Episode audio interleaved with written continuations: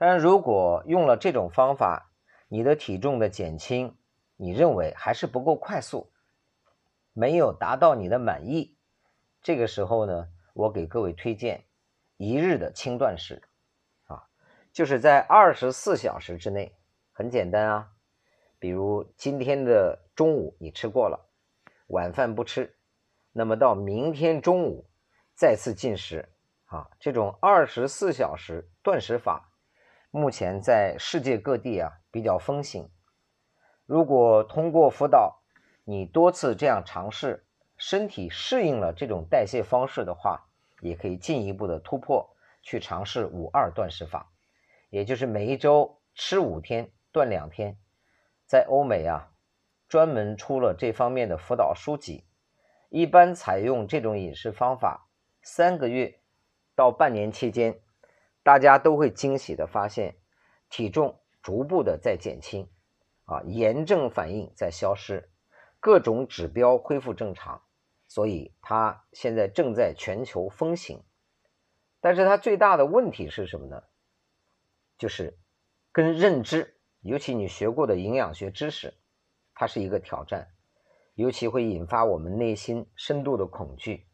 毕竟我们认为人是铁，饭是钢。一顿不吃饿得慌啊！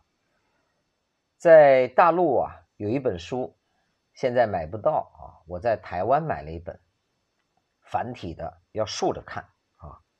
这个书呢是日本的医学博士南云吉泽写的。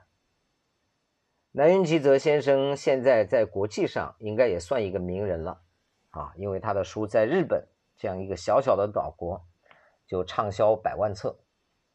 这本书的名字呢叫《一日一餐的健康奇迹》啊，如果你上淘宝买呢，应该也能买得到。南云吉泽先生在三十七岁的时候，你看他本身是医学博士，自己开的还有医院，应该来说在医学方面是相当专业了。身体呢出现了一些亚健康的症状，尤其是便秘等等。他通过临床医学所有的方法来进行调整，发现都不能起到根本解决的作用，所以他就回过来向自然医学、替代医学去寻找这种解决方案。他做了大量论证之后啊，给自己做了一套饮食方案，就是每天只吃一顿饭，很颠覆我们的认知啊。尤其他喜欢把这顿正餐放在晚上。啊，也就是傍晚的时候，这种一日一餐的断食法呢，基本上每天吃一顿正餐，其他时间如果实在是有空腹感，他会吃一些小点心。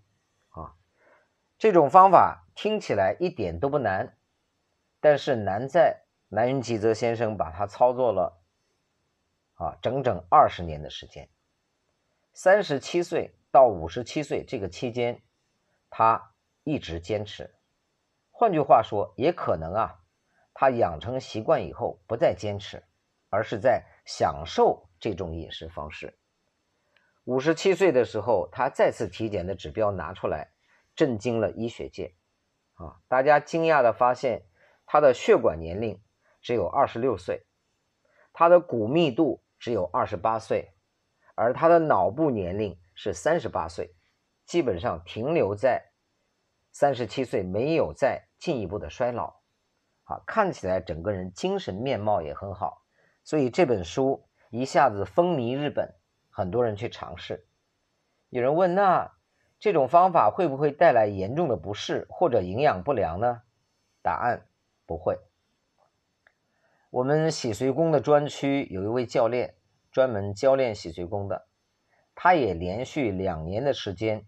尽可能保持一日一餐，包括去年春节的那个阶段啊，因为赋闲在家，在外面就不需要有太多应酬，我也体验了两个月的时间，感觉很舒服啊，睡眠也很安稳，精神啊就耳聪目明的感觉啊，所以这里边呢，在操作的过程当中，偶然有时候啊，还是会产生一些肚子空空的感觉。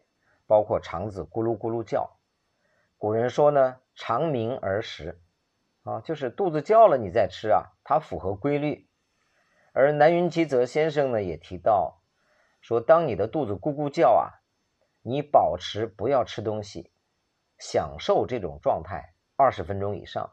为什么呢？因为这个时候你的体内在合成一种叫做生命修复因子的物质。我想不用我解释，听到这个名字你就知道它的作用了。所以在整个吃喝睡瘦身法的期间。我不会强行的，当然我要求也不一定有用，要求你减少一餐、减少两餐等等等等。但是提醒大家几点：如果你的体重出现持续的撞墙，不再下降的时候，我建议你采用十八小时断食法，啊，一日断食法。明天呢，我把我的讲座关于一日轻断食的辅导来送给大家。大家呢认真的看一看，你发现轻断食一天，尤其在这种饮食状态下是比较轻松，没有什么难度的，而且你体验到的绝对不应该是饥饿和恐慌，反倒是一种身体很轻快的感觉啊。所以在这种饮食法推荐的时候啊，我并不提倡大家时刻的保持饥饿啊。所以两个标准送给大家，饿了。就吃，不饿就不吃，是不是很简单呢？不要遵照所谓的三餐，那只是一种约定成俗，给你带来的催眠效应而已。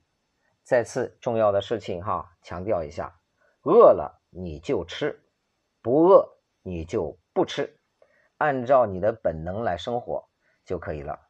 那么明天当我把辅导视频发出来的时候，你愿不愿意来做一下？一天轻断食的体验呢？凡事去讨论是没有意义的，只有你尝试过，你才知道它是否适合你。